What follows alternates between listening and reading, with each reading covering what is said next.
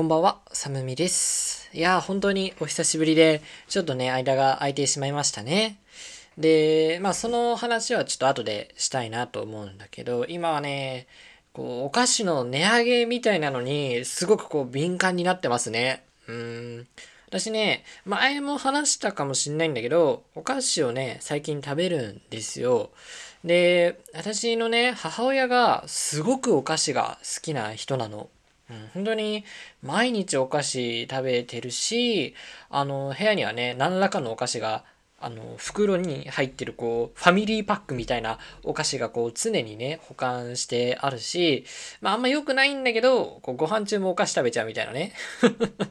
あの、人なのよ。だから、家にとにかくお菓子があって、で、私も結構幼い頃はお菓子が買ってくれたりするのは嬉しかったんだけど、こう徐々にねお菓子が常にある、まあ、なんならもうちょっとお菓子食べなよってこう言われるのに苦しさを感じてしまって一時期お菓子すごい飽きちゃったんだけど一人暮らしをね始めてこう常にお菓子が家にあるよっていう状態じゃなくなった時にこう初めて気づく口の寂しさっていうんですかね。で最近お菓子をねちょいちょい買うようになって食べてるんですよね。うん。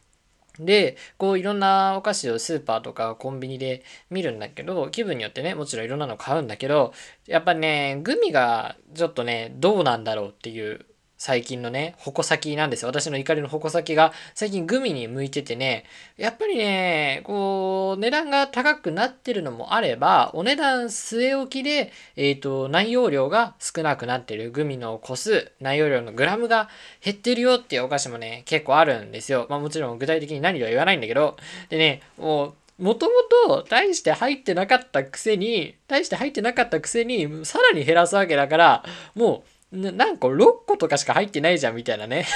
こともあるの。6個とかさ、7個ぐらいの、あの、グミの個数で、しかも、あの、入り口にチャックついてるって許せないよね。その、その6個、7個を分けて食べろと言うのかっていうね。最近はね、その、グミの袋のチャックに憤りを感じてますね。それでは始めていきましょう。お一人様のアラビアンナイト。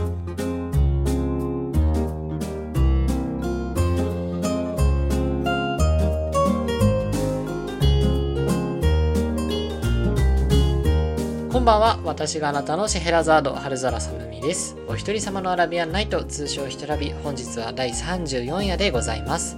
この番組は一人の時間は無敵の時間をコンセプトに一人時間を抱えるあなたと紡ぐ雑談系のポッドキャストです。ラジオ好き大学生のさむみがアラビアンナイトを物語るかごとくソロ活の楽しみ方について優雅にお話しします。時折理不尽なこの世界を嘆くこともあります。さっきみたいにね。えー作業のお供にどうぞっていうところで、あの、一つね、ここはちょっと真面目に謝罪をしなきゃなっていうことがありまして、え先日ね、あの、ラジオのキー局、ラジオでキー局って言い方合ってるかな？ちょっと間違ってたらごめんなさい。その、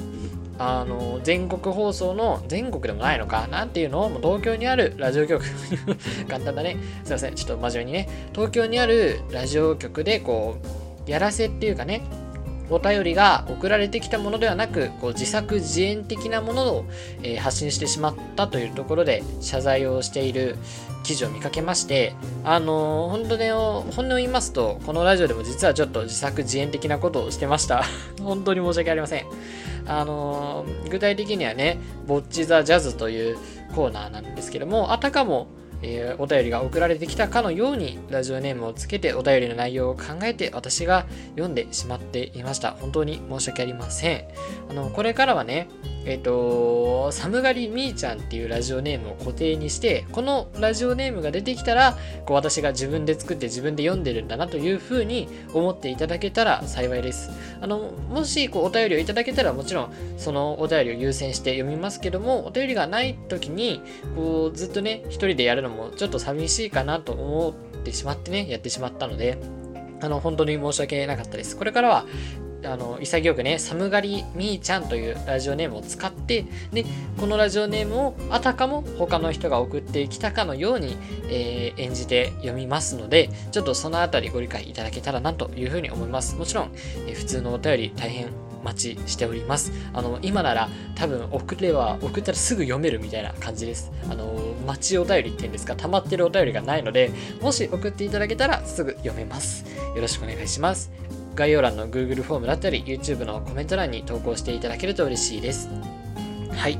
えー、申し訳ありません。で、えっ、ー、と、これね、だいぶ久しぶりの収録、配信なんですよ。2週間近く空いちゃったね。あの、これ全然ね、あの、やる気をなくしたとかそういうことではなくって、ちょっと、まあ、言ってしまうと実家に帰ったんですよね。で、実家で私、あんまりこう、プライベートな空間がないので、自分の部屋は、まあ、あるにはあるんだけど、まあほとんどないみたいな 部屋はあるんだけど、こう、親のね、母親の部屋ともう中で繋がってて、区切りがあっても全然声とか筒抜けっていう状況なんですよ。だから録音できないなと思って。で、あの、マイクをね、そもそも持って帰らなくて、それで実家にいる間、録音なんかをしていませんでした。たくさん空いちゃったね。全然ラジオ飽きてなくって、これからも頑張っていこうかなって思ってます。で、何のための規制かっていうとね、こう、免許更新、自動車の運転免許を更新するための規制でしたね。うん、まあ、誕生日がこの付近だから、あのー、はがきが来るんですよ、更新した前と。で、5月中だったかな ?5 月中に更新しなきゃいけなかったので、ゴールデンウィークでね、区切りもいいので帰ってみました。でね、こうやっぱ家に帰ると、いろいろね、なんかほほっこりしますね。嬉しいですね。あの実家に帰ってほっこりできるってすごくこう幸せなことだなとしみじみ感じてね幸せを奥歯で噛みしめながら実家で過ごしていたんだけどあの私ね母親と祖父母とね一緒に住んでるんですよ。母方の祖父母ね。であの祖父が畑いじり土いじりっていうのかな？土いじりをしたいっていうことでお庭に本当にちっちゃいですけど本当に猫の額のような小ささですけど畑を区画したんですよね。あのこれまでも鉢植えで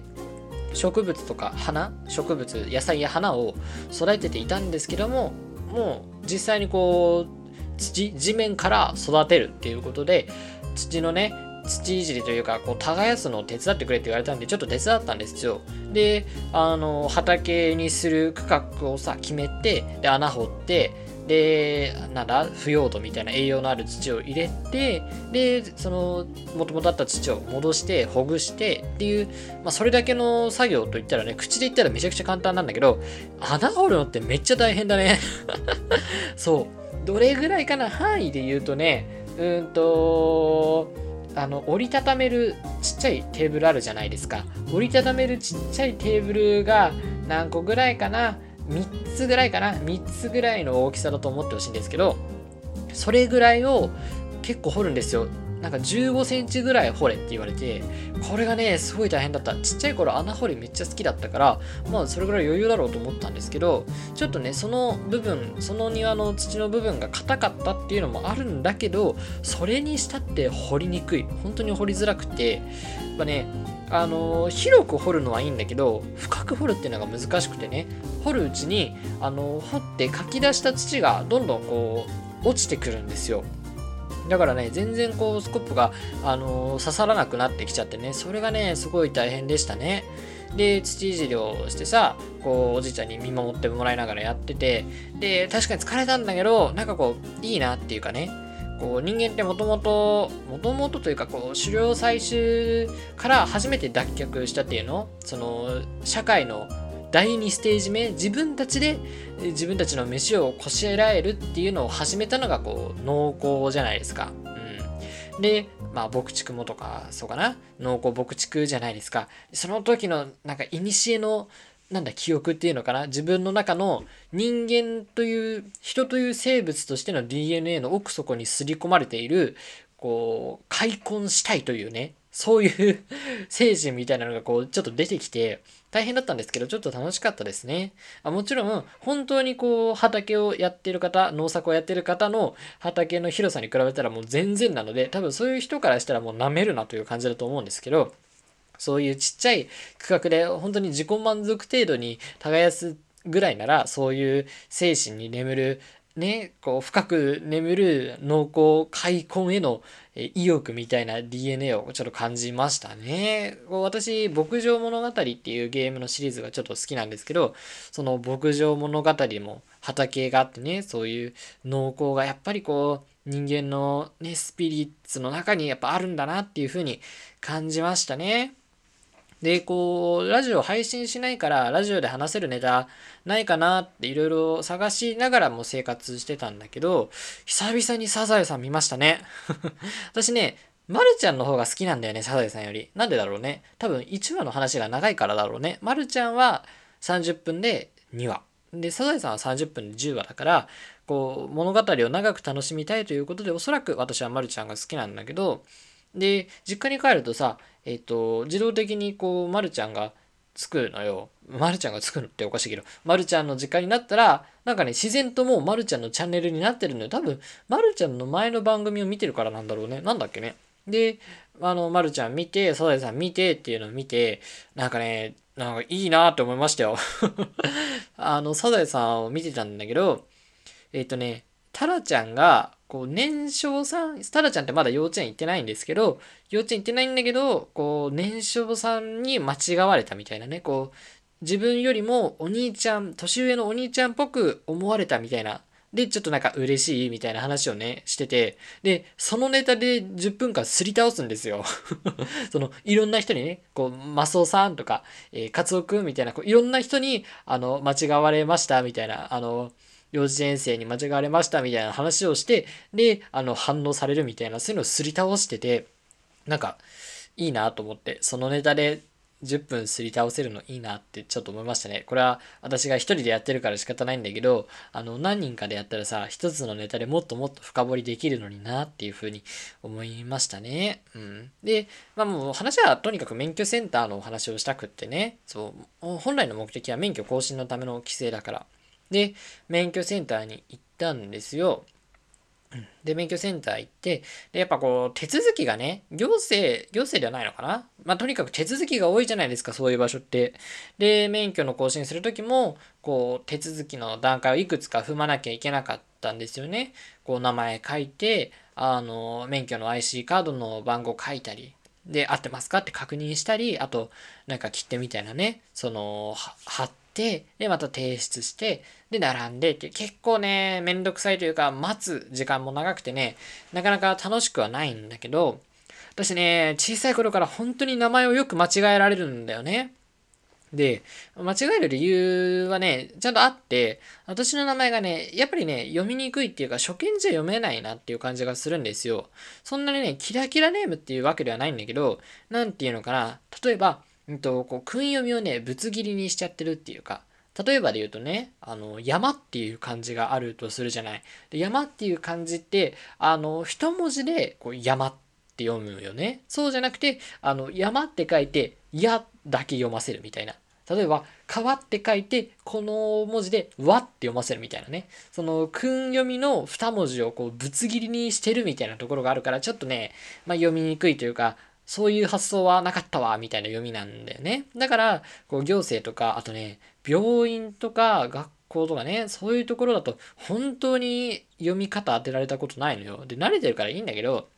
で、やっぱね、不可解なのが、こう、振り仮名があるのに間違うことなんだよね。漢字だけなら確かに読めないかなってなるけど、振り仮名あるなら振り仮名見ればいいじゃん。見ればいいじゃんっていうか、目に入らないかなって思うの。漢字のすぐそばに書いてあるから。で、えっ、ー、とね、こう2回ぐらい名前呼ばれる機会があったの、免許センターで。で、1回目は、その、間違ってはやるんだけど、かすってるみたいな。まあ、まあ確かに、そう間違うこともあるかな、みたいな。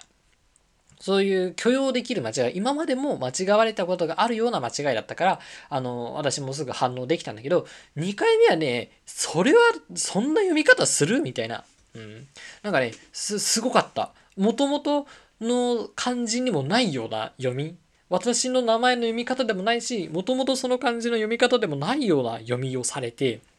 あの、ちょっと反応できなかったですよね。自分、自分のことが不安みたいな。うん、なんかね、何なんでしょうね。その、もし、あの、振り仮名、読み仮名を断固として読みたくないんだっていう人がいたら、どうしてそう思うのかっていうのをちょっと教えてほしいんですよね。うん。まあそういうことでね、やっぱりこう名前間違えられるなって思いながら教習を受けたんですよ。で、えっと、私の免許は、あの、一番雑魚い 一番雑魚い免許ね。普通自動車第一種運転免許、かっこ AT 限定かなそう、オートマだけの一番ちっちゃい普通自動車の免許ね。うん。だから、あの、視力検査っていうのをやんなきゃいけないんだけど、視力検査もね、一番少ないの。一番有名なさ、あの、ラン、なんだっけ、ランドルト缶だっけ？あの C の、アルファベットの C のさ、やつの向きがいろいろ変わって、こう、どっち向きに穴が開いてますかっていうのを言うだけね。これだけでいいんだけど、他の免許、あの、中型とか、大型とか、特殊みたいな免許を持ってる人はもっといろんな免許じゃない、もっといろんな検査をやんなきゃいけなくて、例えば、色を見る検査かな？えっ、ー、と、こう色が出てくるから色を言うとか。あと、新視力、これね、読み方違うかもしれないんだけど、新視力検査っていう、あの、奥行きとかを見る検査があってね。で、こう、2本のバーがあって、で、その2本のバーの間にもう1本バーがあるんだけど、それが手前に来たり奥に行ったりするんだけども、その2本のバーとこう重なった時、横並びになった時に合図してくださいみたいなやつがあってね。で、それがこう案内みたいなところに書いてあって、あ、あの、まあ、確かに免許の種類が違うと増えるんだなとか、確かに大型とかってそういう奥行き見るの大事そうだしなと思って、なんかいろいろあるんだなと思って、私は、あの、もちろんお目目とっても良いので、えっ、と、一つもね、間違うことなく余裕でバスだったんだけど、でね、まあ、それは別にいいのよ。あのね、問題がね、並んでる時でね、結構並ぶんだよね、免許センターって。私もね、あんまり混まないような時間帯、平日の午後とかに、で、午後のさ、一番最初の受付開始の時間に行ったんだけど、それでもね、並んでて、で、こう、開始時間ずっと待っててさ、で、開始ってなると、あの、長蛇の列が、こう、ちょっとずつ前に進むじゃない。この検査受付が始まって、えっと、検査を受ける人が出るから、少しずつ、あの、前に進むでしょで、私も前の人が、あの、一歩進んだら、まあ、一歩詰めるっていう、それぐらいよ。建物の中も、まあ、混んではいたんだけど、ギチギチではないから、ある程度ゆとりを持って並んでたんだけどね。で、あの、まあ、前に進んだら私も同じぐらい詰めるっていう風にやってたの。なんだけど、私の後ろに並んでたおじさんがね、こう、前に詰めるとき、いつも私の背中に当たるのよ。ね。前に詰めて、同じ分だけ前に詰めればいいのになんかね、あの、ぶつかってくるの？あ、煽られてんのかなと思って。でも別にそんなに、あの、キツキツに並ばなきゃいけないほどでもないしなと思って、それがね、すごいちょっと嫌だったの。でも嫌じゃんみんなそんなのね、あの、ガツガツ当たられて。で、こう、前行くたびに当たられるからさ、すごい回数ぶつかられたのね。嫌だなと思ったの。だけど、もしそのおじさんが、あの、大型免許の更新に来てたとしたら、あの、奥行きを見る新視力の検査絶対落ちてるなって思いましたね。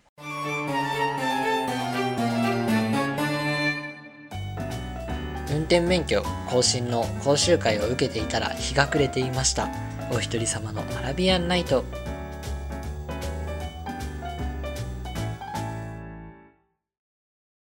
ぼっちザ・ジャズ。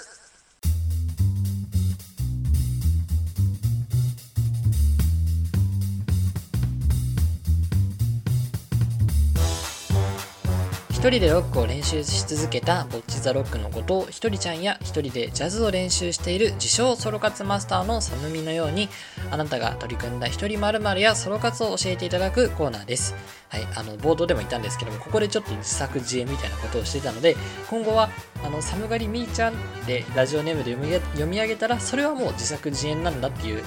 相互の共通の理解でいきましょう。で今日はねあのラジオネームとかじゃなくてちょっと紹介したいなっていうか、あ、紹介といってももう今は見れないんでしょうけどあのね、私、日向坂46というアイドルグループが好きという話は以前もしたと思うんですけど、千鳥のね、鬼レンチャンっていう、まあ、番組なのかな？番組があって、どういう番組かっていうと、こう10回連続で、10曲連続でカラオケの音程を外さずえ歌い切るっていうやつね。だから10連チャン。で、えっ、ー、と、後に歌う歌ほどこう難易度が難しい音程のこう高低がこう急激に来るだとかね、そういうゲームっぽい番組なんだけど、日向坂46の中でもこ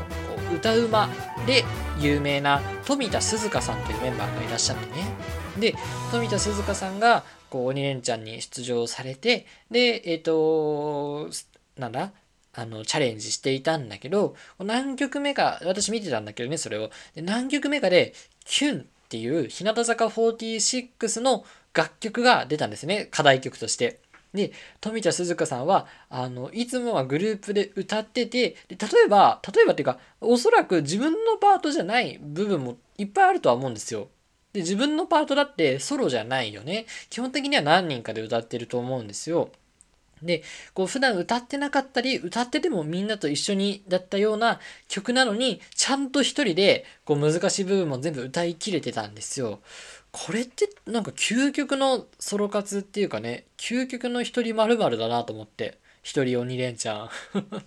普段グループで歌ってる曲を一人でもしっかり音程をこうバシッと合わせて綺麗に歌い切る。これってね、一番のソロ活だなっていうふうに思いましたね。だから、まあ、このコーナーの暫定1位は富田鈴香さんということにさせてください。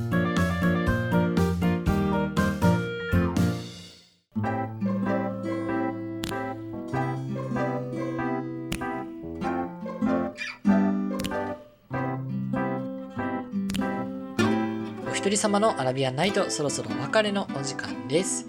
はい、本当に久々のね、アラビアンナイトで、ちょっとなんか時間短いですけど、最近ね、私、なんかエッセイみたいなのを書いてみたんですよ。ゴールデンウィークで録音ができない時になんかしたいなと思って、で、適当に書いて、適当に、適当にではないですよね。ちゃんと書きましたよ。ちゃんと書いたんですけど、こう、なんていうか、自分を出力、出、出力していく手段っていうか表現していく手段の練習がしたいなと思って今後ねあの何になるか私わかんないですけど何でこう食べていくかわかんないですけどこう何らかの表現活動は常に人生の中で持っておきたいなと思うんですよね。で今は、えー、ラジオを結構ある程度続けてやってるんだけどもじゃあラジオが一番かって言われるとそれは分かんなくてもしかしたらこう文章を書いたり文を書いたりする方が得意かもしれないしもしかしたらこうデザインのこととか絵を考えることが得意かもしれないし、ね、そういう感じでこう何が得意かまだ分かんないのでこういろんな表現を練習して、まあ、どれがいけそうかなとか見つけながらでもしくはその技術をこう練習しながら、うん、いろいろ見つけていけたらなというふうに思うんですよね。だからこのラジオもね、創作活動の一環としてやっているので、そのあたりも含めてお楽しみいただけたらなというふうに思います。でも、面接で言うとね、一人で20分も30分も喋ってるのが、まるでなんか哀れなように見られるのが本当に許せないんですけどね。はい、えー、この番組では、ふつおたやコーナーメールを募集しております。概要欄の URL や YouTube のコメント欄にて受け付けているので、ぜひ送ってください。Twitter もやってます。ハッシュタグひとらびでつぶやいてくださいね。あ、で、そう、そのエッセイはノートっていうサイトで書いてるんですけど、これも、あのー、各プラットフォームに貼ってある私のあのリットリンクのさあのいろんなウェブページに飛べるみたいなサイトを作ってあるのでそれで見ていただけると嬉しいです。次回の話は今宵のものよりもっと心躍りましょう。それでは良い夢を。